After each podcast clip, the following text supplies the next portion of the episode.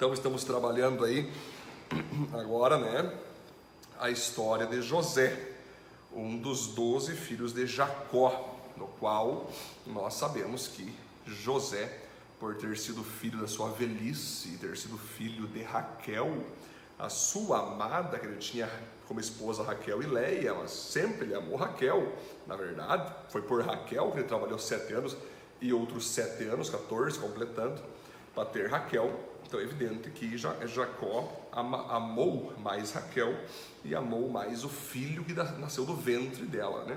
Que não foi só José, depois mais tarde nasce Benjamim. Então tanto José como Benjamim são filhos de Raquel, da própria Raquel, e por isso que eles foram os mais amados, né? E aí a gente sabe da história, Jacó mandou fazer uma capa para ele, mostrando quanto que ele amava seu filho. José então era alguém totalmente submisso ao pai, um, um, alguém fiel ao pai, no cuidado do seu rebanho. Ele trazia as informações dos seus irmãos para Jacó, de coisas erradas que eles faziam, mostrando lealdade ao pai, né?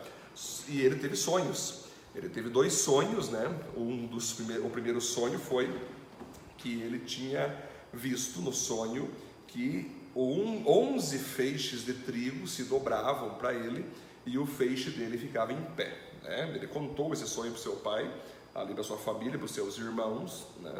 Eles ficaram possuídos de inveja, mas se parar, parasse aí tudo bem. Depois ele teve um outro sonho, onde ele viu o sol, a lua e as estrelas, ou seja, 11 estrelas se dobrando para ele novamente. Ou seja, estava nítido que Deus estava falando por sonho com José, que Deus iria levantar em algum momento José como um grande líder, como um grande governador, como um grande presidente. E ele seria tão erguido, tão destacado, que chegaria ao ponto da sua própria família, dos seus próprios familiares, irmãos, o pai ali, né, a mulher de Jacó da época, estaria então se dobrando, dependendo, tendo que servir José até para cumprir o que Deus falou para Abraão. Deus falou para Abraão que a descendência dele seria numerosa, teria reis, teria governantes. Foi falado para Isaac, foi falado para Jacó, né? que da descendência de Abraão nasceriam reis.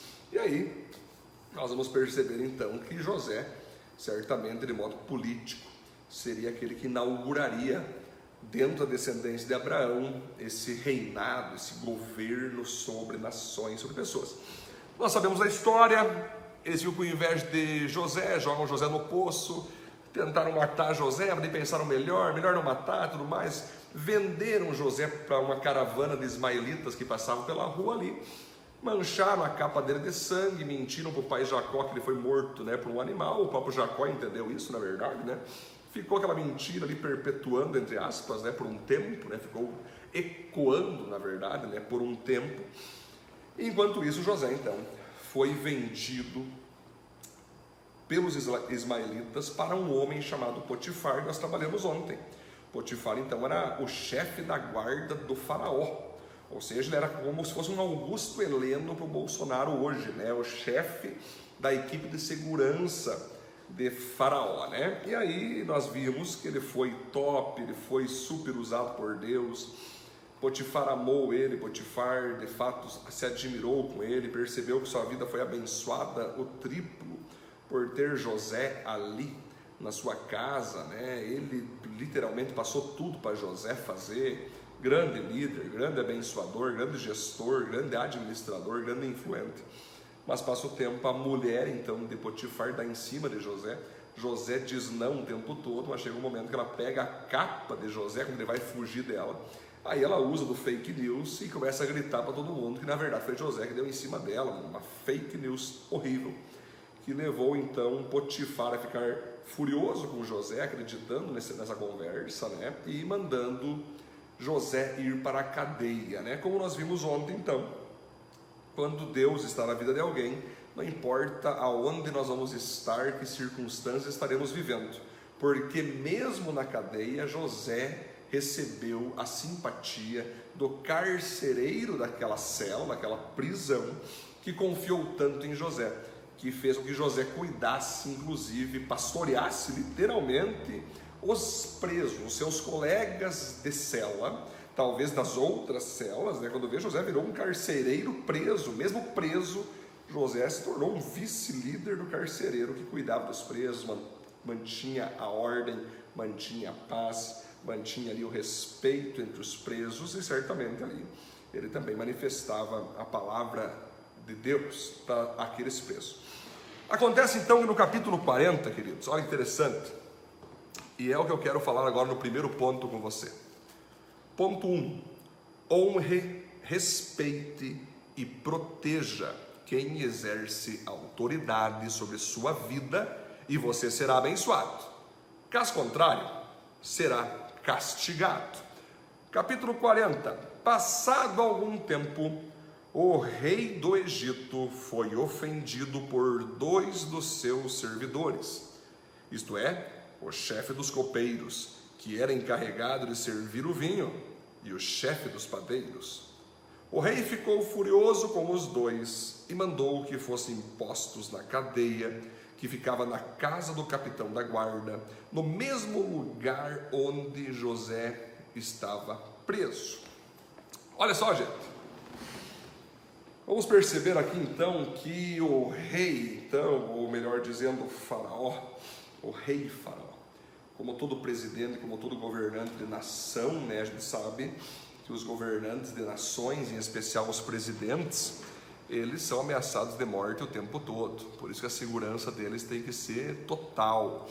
Tem que haver vários seguranças armados, capacitados, câmeras em cima, tem que de fato cuidar o que um presidente vai comer ou não vai comer, que presente que um presidente vai receber ou não, porque num simples bolo, por alguém mal intencionado, pode haver um veneno dentro do bolo que se não for consultado, não for conferido, aquele presidente pode comer e pode morrer, porque algum inimigo é, colocou no bolo alguma substância né, que leve à letalidade. Como também um suco, uma água. Hoje em dia nós temos que entender que quando a pessoa exerce uma autoridade a nível nação, ela está sendo vigiada o tempo todo. Ela está correndo risco de vida o tempo todo. Então naquela época também era assim. Então o faraó, o rei do Egito naquela época, ele tinha ali sua segurança, que era o Potifar, chefe da segurança dele, segurança armada, e também tinha alguém chamado copeiro e alguém chamado padeiro. Ou seja, o copeiro, ele era o seguinte, ele era aquele que quando alguém então queria servir um vinho para o rei do Egito, para o faraó, esse copeiro servia o vinho, ele, ele tomava o vinho no lugar do rei. Se ele não morresse, era porque de fato não estava com veneno, não tinha nada. Se estava bom o, o, o, vinho, ele então passava para frente para que o faraó tomasse. Ou seja, olha a responsa de um copeiro. Se alguém quisesse matar o, o faraó, o rei do Egito ali, botasse veneno num vinho, quem seria morto seria o copeiro, porque ele se colocava à risca, prova de vida, tomando aquele vinho para dizer ao rei: Rei, envenenado não está, está tudo certo, está uma delícia, vou servir o próximo copo ao Senhor, tome que está muito bom, né? Aí existia então, então você vai perceber que esse copeiro, então a, a, além dele tomar vinhos que eram servidos, que eram oferecidos ao rei, ele também era responsável por produzir a bebida do rei produzir a parte da bebida, a parte do vinho, a parte dos sucos e tudo que o copeiro tinha de responsabilidade com o rei. Uma pessoa de super confiança, uma pessoa de confiança total do rei faraó ali, né, do faraó da época do rei do Egito. Aí tinha o padeiro que também tinha a mesma função que era justamente comer as comidas que eram oferecidas ao rei do Egito para ver se não tinha um veneno ou alguma coisa assim, ele comia.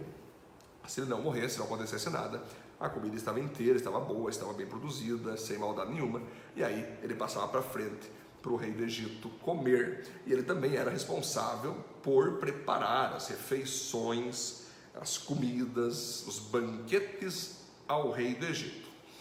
Beleza, acontece que houve algo ali que a Bíblia não nos relata o que houve, mas o rei do Egito se ofendeu com os dois. Se você pesquisar, provavelmente os dois, ou enfim, um deles e o outro entrou junto na conversa, começou a falar mal do rei, começou a ficar desgostoso com o rei, começaram a ficar descontente com o rei, né? E aí que talvez precisava falar mal do rei, esse rei é muito não sei o que, esse rei é muito egoísta, quer se achar um tal, a gente tentar mudar esse rei, botar outro rei, e certamente o faraó então descobre que os dois estão desgostosos, falando mal dele, e fica tão ofendido, fica tão indignado, que os manda para a prisão. Outros teólogos dizem que talvez né, o rei possa ter tomado um vinho determinado lá, que fez ele passar mal, e ele ficou furioso com o copeiro, porque o copeiro tinha que ter visto que aquele vinho estava estragado, ou aquele vinho estava envenenado, mal feito, e ele tinha que ter ficado doente, e não o faraó. Certamente, talvez também aconteceu do padeiro oferecer uma comida para Faraó. E após Faraó comer, o rei do Egito comer, ele ficou mal do estômago, ficou mal da cabeça, alguma coisa aconteceu no seu físico, e ele ficou ofendido. E tão ofendido que ele manda então os dois para a cadeia de tão ofendido ele ficou. Então, o que nós vamos entender aqui no primeiro ponto que eu trabalhar com, com, com vocês, meus irmãos? É o seguinte: o nosso papel quando nós temos um líder, quando nós temos um chefe, quando nós temos um pastor, né? quando nós temos ali um, um, um discipulador, nossos próprios pais, é fazer de tudo para agradar a eles, é fazer de tudo para servi-los com excelência, é não dormir no ponto, não ser esquecido, não ser relaxado, não ser murmurador, crítico, reclamão, desonrador, desrespeitoso, sabe? Tem muitas pessoas que quando tem líderes, pastores, chefes de empresas, eles ao invés de se colocar debaixo com honra respeito, sabendo que Deus usa aquelas pessoas ali para nos, nos abençoar, muitas pessoas acabam sendo desonradoras, falam mal, gospem no prato que comeu. Existe uma expressão que diz bem assim: abençoe a tua empresa e abençoe o teu chefe, porque é dali que vem o teu ganha-pão. Pede para Deus abençoar teu chefe, pede para Deus abençoar tua empresa, pede para Deus abençoar tua igreja, que é dali que vem o teu ganha-pão espiritual. Pede para Deus abençoar aqueles que te lideram e te comandam. Porque se você é honrador, obediente, submisso, mesmo você não concordando com algumas coisas, mas você fica na tua, você não desonra em hipótese alguma. Se você tem dúvida, você pergunta com respeito para entender melhor. Se houve algo que você não concordou, beleza, você fica na sua, você até fala a tua posição, mas nunca sai daquele espírito de honra Aí tudo bem, aí Deus te abençoa, Deus te promove, e logo logo esses líderes vão te colocar lá em cima no destaque.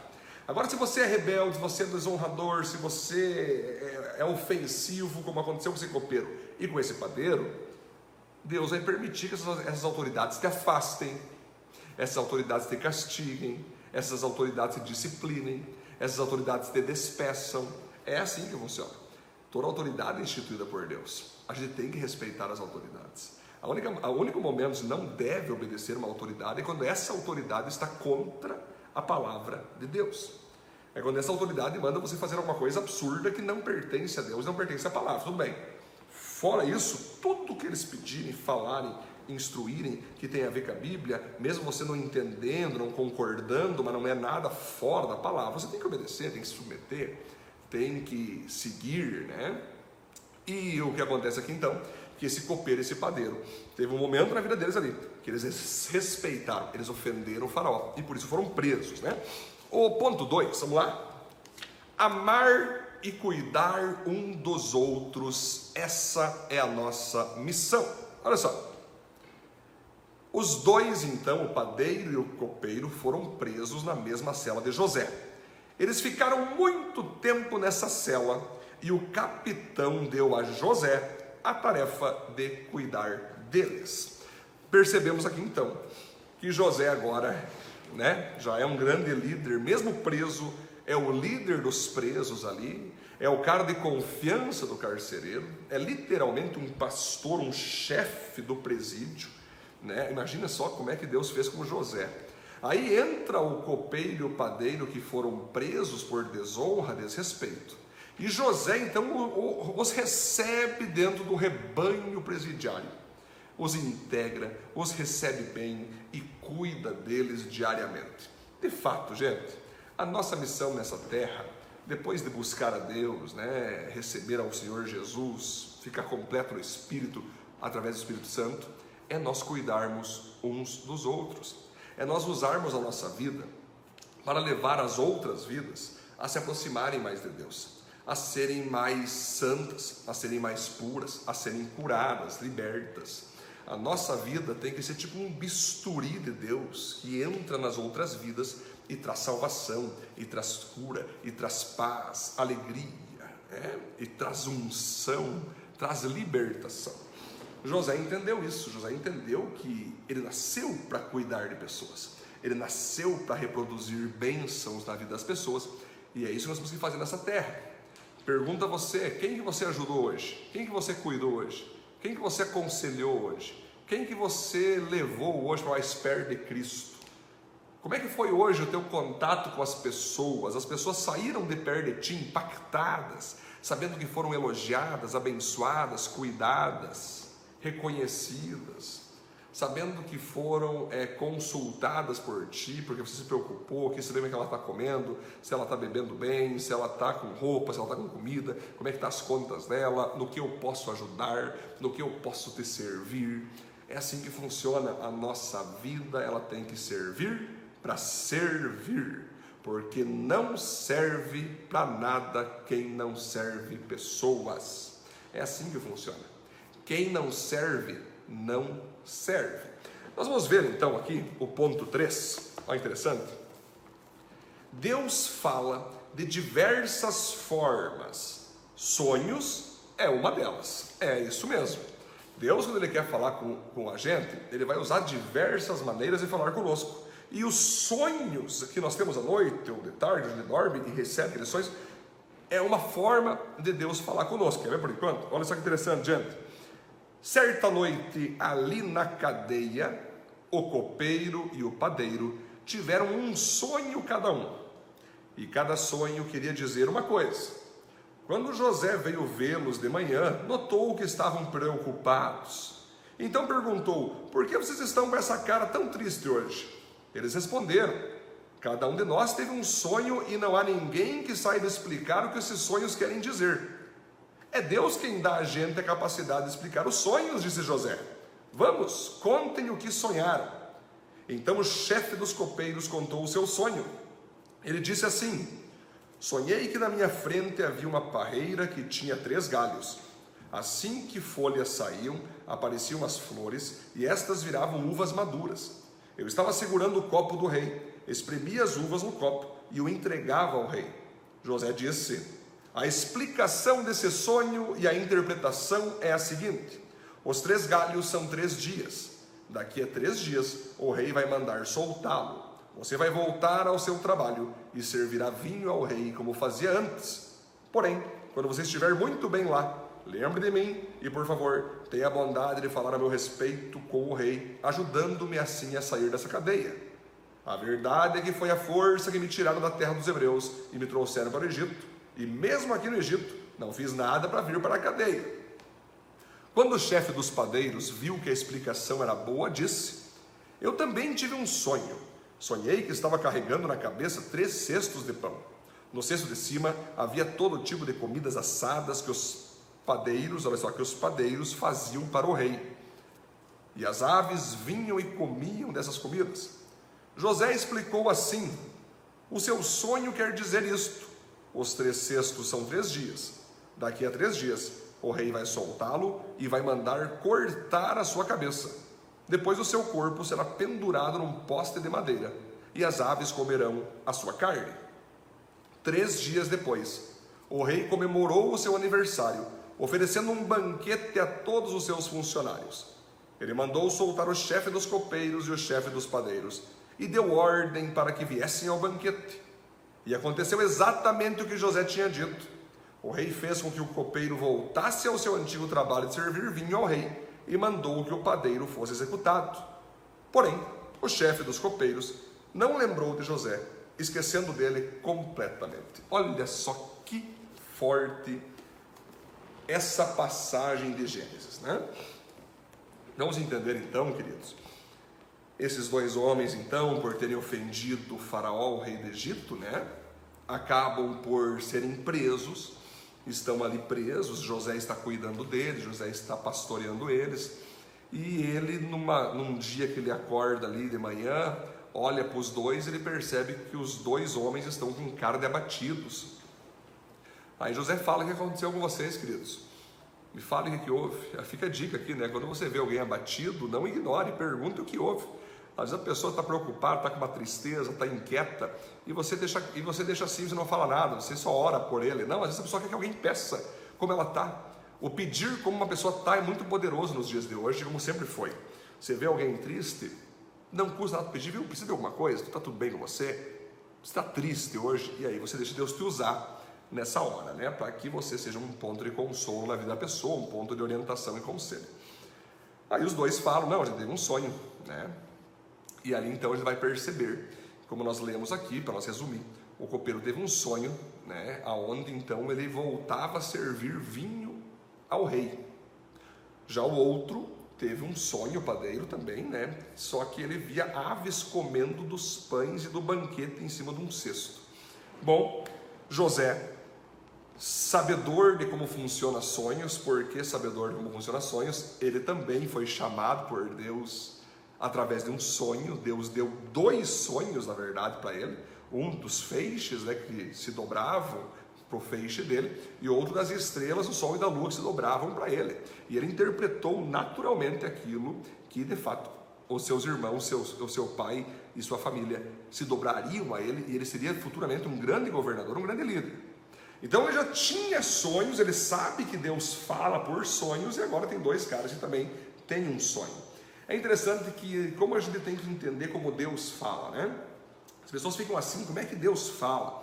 Como é que deve ser? Abre uma porta no céu? É uma, é uma coisa sobrenatural, gente? Para você entender como Deus fala, primeiramente você tem que entregar a vida para Jesus. Quando você entrega a vida para Jesus, você recebe dentro de você o Espírito Santo. Então, eh, a primeira parte, o primeiro jeito que Deus fala é dentro do teu coração através do Espírito Santo. Na mente, no coração. É quando tu escuta aquela voz aí, não faça isso. Ei, faça isso. Cuidado, não peque. Fale para aquela pessoa do meu amor. É o próprio Espírito Santo falando com você. O outro jeito é o mais, que eu digo, o mais principal, o que mais nós cristãos devemos usar é a leitura da palavra de Deus, é a leitura da Bíblia. Toda vez que você ler Gênesis, Levítico, Mateus, João, Romanos, Atos, Apocalipse, de alguma forma você vai ver ali que vai ter certos versículos que vão falar forte com você, que vai mexer com você.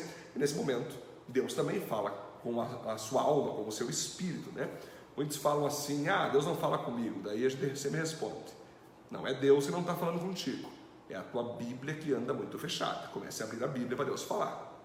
Outra forma que Deus fala é através de pessoas. Deus usa irmãos, Deus usa irmãs, Deus usa pastores, Deus usa líderes, Deus usa pessoas de Deus de vários tipos para entregar palavras dele para nós. Né?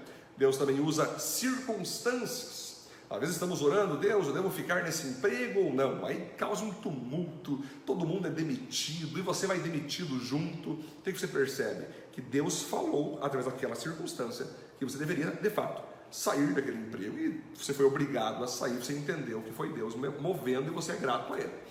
Outra forma também é a visão. Às vezes você está acordado mesmo, conversando, trabalhando, e do nada na tua frente aparecem figuras, aparece uma visão, como se fosse uma televisão, como se fosse ligar uma série diante de ti, e você vê acontecendo algo, você vê pessoas fazendo tal coisa, você se vê em alguma situação. Ali Deus fala com você também através de visões. E finalmente Deus também fala através de sonhos. É aquele momento que você dorme, né? Dormindo, você tem um sonho você assiste aquele sonho escuta o que eu vou te falar. Existem sonhos que a gente tem, queridos, que foi porque tu comeu muita pizza, tu comeu muita galinhada, né? E aí você acabou vendo um filme lá que, que mexeu com teus neurônios, aí, aí, o teu próprio organismo cria um sonho, aí é, é uma coisa confusa, não tem pé nem cabeça, sabe? É tudo confuso, tudo desconexo. Depois tu até esquece daquele sonho. Não é Deus falando. Quando Deus fala num sonho, você vai dormir, você vai ter aquele sonho de modo perfeito, profético, detalhado, e quando você acordar, você vai lembrar perfeitamente do que você sonhou. E é tão forte que Deus fala através de sonho que você pode passar dias, semanas, meses, você vai lembrar exatamente o que você viu. Quando você analisar isso, e você vai perceber que sonhos de Deus, eles têm cronologia, eles têm uma ordem cronológica, é tudo organizadinho, é tudo bem sistemático. Você está aqui, passa para frente, você está ali, acontece tal coisa, aí acontece tal coisa, vai, você vai ver uma visão disso, uma visão daquilo, você vai ver elementos nos teus sonhos, você vai ver pessoas participando, aí você entende que Deus falou com você. Quando você tem um sonho desse, então, você tem que buscar em Deus, através da oração, que você consiga interpretar, você mesmo interpretar o sonho.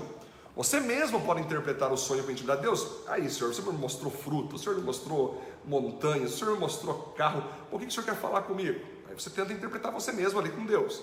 Caso você ainda não consiga interpretar, procure o teu pastor, procure o teu líder, procure alguma pessoa que tenha facilidade e dons para interpretar sonhos, porque José tinha essa facilidade de interpretações, assim como Daniel, assim como Ezequiel, outras pessoas da Bíblia, profetas famosos aí. Mas você tem que ir atrás até descobrir o que Deus quer falar com você nesse sonho, né? porque Deus fala forte em sonhos. E digo para você que Deus escolhe sonhos para falar coisas profundas da vida inteira, de missões, de chamado forte. Então o copeiro mostra o primeiro sonho, e na hora José já entende que aquele homem então, na interpretação do sonho, depois de três dias o copeiro seria solto da prisão e ele voltaria a servir o rei, ou seja, ele seria perdoado pelo rei do Egito, pelo faraó, e voltaria a servi-lo, a servir vinho e seguir a sua vida. Né? O padeiro também foi quase idêntico ao sonho, só que no caso dele a interpretação era a seguinte: que ele também seria solto, mas ele seria morto, porque Faraó não o perdoaria. Essa era a interpretação dos dois sonhos. Aí você veja, queridos, como é interessante, por isso eu quero que falar aqui mais, mais um ponto, queridos. Olha só. É necessária intimidade com Deus e conhecimento bíblico para interpretar sonhos. Então, você quer ser um intérprete de sonhos? Você tem que ter intimidade com Deus, orar, jejuar, né? ter conhecimento da Bíblia Sagrada, porque você vai ver elementos. Talvez a pessoa vai sonhar com um candelabro, tem candelabro na Bíblia, sol, lua, tem sol e lua na Bíblia com carro, você vai entender que carro significa ministério, né? A pessoa dirigindo um carro geralmente significa ministério, é aquilo que ela está conduzindo, né? Você vai ver ali caminhos, você vai ver estradas, né? Enfim, você vai entender. Por isso, tu quer ser um intérprete de sonhos, ok? Existe o dom de interpretação de sonhos, tá? Que alguns têm que Deus dá. Mas todos podem ter intimidade com Deus ao ponto de interpretar sonhos. É só você buscar, é só você ter essa busca por Deus. O ponto 5, então, tenha coragem para entregar a palavra de Deus, seja ela uma palavra consoladora, seja ela uma palavra confrontadora. Aí que tá.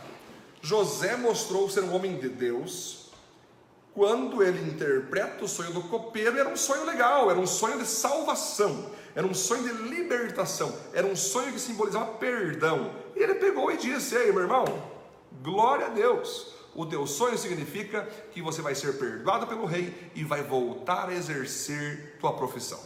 Olha que maravilha. Só que quando ele vai para o padeiro, a interpretação é outra. Ele fala, padeiro, sinto lhe informar, mas Deus fala nesse sonho que daqui três dias você vai ser liberto dessa cadeia, mas você será morto pelo rei Faraó. Gente, olha que forte isso. A gente tem hoje, queridos, uma noção estranha do que deve ser um profeta, né? Muitos acham que um profeta tem que ser aquele que só prega esperança, que só prega coisas boas, coisas amorosas, coisas consoladoras. É aquele profeta romântico, é o profeta do coraçãozinho, né? Que a vida é bela, a vida é maravilhosa, a vida é coisa boa, tudo vai dar certo para ti. Deus tem grandes coisas para você.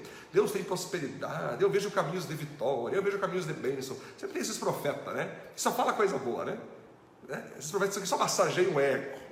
Deus pode usar esses profetas para falar coisas boas? Pode. Deus usa pessoas para trazer esperança, consolo para a nossa vida? Claro que usa. Porém, não é só esse tipo de profeta e só esse tipo de palavra que Deus usa. Porque também aí vai entrar aquele outro profeta, né? Que acha que por ser profeta, todas as palavras devem ser duras, condenativas, com castigos, com chicotes. Ele diz, por ele ser profeta, ele entende então que as pessoas todas irão para o inferno, todas não prestam para nada, todas são corruptas, todas têm que se arrepender, e as suas palavras são todo o tempo pesadas. As pessoas não conseguem ter esperança nem para viver de tanto peso que são suas palavras. Aí vai dar uma guerra entre esses dois tipos de profetas. Aí um vai dizer: Nós não podemos ser os profetas do caos, que só anunciam desgraça. Aí os profetas aqui vão dizer: Nós não podemos ser profeta do romance, que só fala coisa boa. Gente, nós temos que ser profetas. O que é um profeta? Que fala aquilo que as pessoas precisam ouvir, que falam aquilo que vem de Deus para as pessoas. Então Deus falou para você passar para frente uma palavra de esperança, de consolo, passe para as pessoas. Ah, Deus mandou você falar uma palavra de castigo, condenação, confronto, passe para as pessoas. É assim, gente, nós não podemos limitar Deus, e nós podemos colocar Deus numa caixinha que ele só fala coisa boa, ou botar Deus numa caixinha que Deus só pressiona e só quebra todo mundo e manda para o inferno e castiga todo mundo. Não, gente. O nosso Deus é um Deus de amor e um Deus de justiça. Cabe a nós entendermos o que Deus está falando conosco e o que Deus quer nos usar para falar para as pessoas, né? E é interessante então, que vocês vão perceber que de fato isso acontece, né?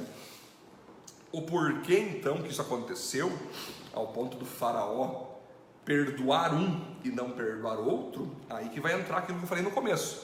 Será que talvez foi o padeiro que cometeu todo o erro e mentindo colocou o copeiro junto nessa história, que foi preso injustiçado, mas lá na frente o faraó descobre a verdade e manda os dois sair, perdoa o copeiro porque ele não fez nada, porque foi o padeiro que enganou tudo e, e mata o padeiro, pode ser. Ou talvez, como existia naquelas culturas, né, como era aniversário do faraó, tinha aquela cultura do perdão. Né? Então você tinha dois presos, né? é só tu lembrar, quando lá em Israel quando ali é, é, Jesus e Barrabás ficaram diante do povo, era cultural, então soltaram um dos presos para que fosse livre da cruz. E o povo escolheu para ficar livre da cruz quem? Barrabás. Né? Então é, pode ser isso. E talvez então o faraó, então, beleza. Os dois erraram, mas um tem o meu perdão por, por ser o meu aniversário. Então eu vou perdoar o copeiro e o padeiro que seja morto. Pode ser. De qualquer maneira, aconteceu de fato o que José falou, né? E é interessante, gente, olha que interessante isso, um profético evangelístico aqui. Faraó pode ser a figura do Deus Pai.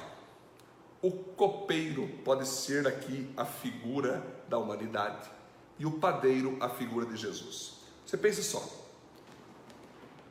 Os dois mereciam morrer, né? O faraó quer matar tanto o copeiro como o padeiro. Mas o faraó decide matar o padeiro e não o copeiro. Ele livra o copeiro, assim como fez Deus Pai conosco. Era para ele matar a nós, era nós que deveríamos morrer, né? Mas Deus decide matar o seu filho em nosso lugar, para que nós pudéssemos ter vida. E é interessante justamente isso, o padeiro, né? Jesus é o pão da vida, né? eu sou o pão da vida, aquele que come de mim nunca mais terá fome, né? eu sou a água da vida, aquele que bebe de mim nunca mais terá sede. Então você veja o símbolo profético maravilhoso que há aí, né, queridos? E finalmente, então, o ponto 6, nós fechar o nosso estudo de hoje, tenha contatos estratégicos, o que nós chamamos de network, né? Tenha contatos estratégicos que facilitarão a realização do seu sonho. Olha o que José faz, queridos. Depois que ele interpreta o sonho do copeiro, que é um sonho bom, que ele vai ser salvo, ele vai voltar a servir o rei, o que, que José faz na hora ali, cara? Ele usa a sua inteligência divina, seu rápido feeling, um network, né? para um contato, para um caminho, e ele fala o seguinte para o copeiro: Copeiro, eu interpretei o sonho, você ficou feliz, vai ficar mais feliz ainda amanhã quando tu voltar a servir o rei. Quando estiver feliz lá, quando estiver de novo servindo ao faraó, ao rei do Egito, lembra de mim e diz para o rei que eu sei interpretar sonhos. Lembra de mim lá, beleza? Tamo junto, abraço. Passa o tempo, esse homem esquece de José. Ele não lembra de falar isso para Faraó. Porém, lá na frente, nós vamos trabalhar isso aqui ainda, nesse tempo de José no Egito, né? Ele vai lembrar, porque Faraó vai ter um sonho e o homem vai lembrar: meu Deus, como eu me esqueci. José interpreta sonhos. E ali Deus puxa o cara e bota no governo inteiro do Egito. Nós vamos trabalhar mais detalhes sobre isso. Mas o que José está jogando aqui? Ele está sendo sábio, inteligente. A gente jamais deve forçar o processo para que Deus nos coloque em devidos locais. Mas Deus também espera que nós venhamos a colaborar para que o sonho que Deus nos deu se torne real. Então, se eu sei que Deus quer me colocar em governador do Egito, eu vou buscar contato, eu quero falar com os caras que estão perto dele, eu quero que os caras que estão do lado dele fiquem conversando sobre mim, para que em algum momento eu entre. Então, a gente tem contato, a gente vai, vai se aproximando. Por exemplo, queridos, uma vez eu queria que o meu livro, Salvos do Quê, parasse nas mãos do presidente da República. Como que eu fiz isso? Eu mobilizei políticos aqui da cidade, eu mobilizei deputados, foi chegando, até chegar num cara que é um, um capitão que fica perto do filho do Bolsonaro ali. E ele pegou então o livro e deu para o Bolsonaro. Ou seja, foi uma mobilização desde o município até o estado, até pessoas próximas chegando perto, chegou no filho para chegar no presidente. É assim que faz. As coisas têm que acontecer com logística. Não adianta você falar, Deus, que o meu livro caia nas mãos do Bolsonaro, vou esperar o senhor fazer. Deus não vai pegar o livro e dar na mão do presidente. Ele vai abençoar você para que você faça o network, para que você faça os contatos e saiba onde ir, com quem chegar, né? Eu lembro que eu falava direto, é o Coronel Ramos, acho que é o nome do cara, não lembro agora. Eu mandava WhatsApp, e cara, conseguiu já falar com o presidente? Ainda não, pastor, não está fácil. O presidente é um cara que tem agenda muito cheia. Assim que eu tiver com ele, eu vou passar o livro. Passava uma semana, eu falava de novo, e aí, coronel, tu conseguiu falar com o presidente? Ainda não, pastor, calma aí que logo, logo vai dar certo. Eu fiquei ali em cima, em cima, em cima. Né? Ficou mais ou menos uns seis meses esses contatos acontecendo, essas falas, até que tenho hoje, então, o meu livro, Salvos do Quê? no gabinete do presidente da República do Brasil. Mas por que isso aconteceu? Porque eu soube como falar com os contatos que me levariam a essa possibilidade acontecer. Então, quando você tem um sonho, né? Você tem sonho de talvez ser um prefeito da cidade. Você já está membro de um partido político? Você já começou a, a, a, estudar sobre política? Você já viu se tu pode ser lançado de cara prefeito e ser lançado a vereador antes? Talvez você tenha sonho de ser empresário, um grande empreendedor. Você está fazendo curso, você está ah, buscando se capacitar, você já sabe quanto que vai custar cada aparelho que você vai ter que comprar ou produto que você vai ter que vender. Você está indo atrás. Você está conversando com pessoas, você já está fazendo uma clientela meio que fixa para quando tu abrir empresa vai ter clientes. Essa é a ideia. Não basta nós ter sonhos e esperar que Deus faça tudo. Deus vai fazer tudo aquilo que nós não conseguimos fazer. Mas agora aquilo que nós conseguimos fazer, Deus não move os dedos, não, não, move, não vai mover nada, não vai mover nem céu nem terra para nós fazer o que nós temos que fazer. O que cabe a você fazer em busca dos seus sonhos, Deus não se envolve. Agora, aquilo que tu não consegue, aquilo que você não tem capacidade, Deus vai operar, Deus vai intervir. Como está o teu networking para chegar na realização dos seus sonhos? José mostrou aqui que ele é inteligente. Ele interpretou o sonho do copeiro e já também percebeu que era uma oportunidade desse cara levar José na frente de Faraó e ali se tornar um governador mais para frente. Nós vamos ver nos próximos capítulos. Valeu, gente, foi muito bom estar com vocês. Compartilhe aí essa live. Lembrando que todos esses vídeos estão sendo colocados no meu canal do YouTube, né? E dali você pode passar para frente também, para a glória de Deus. Foi um prazer estar com cada um de vocês. Vamos orar.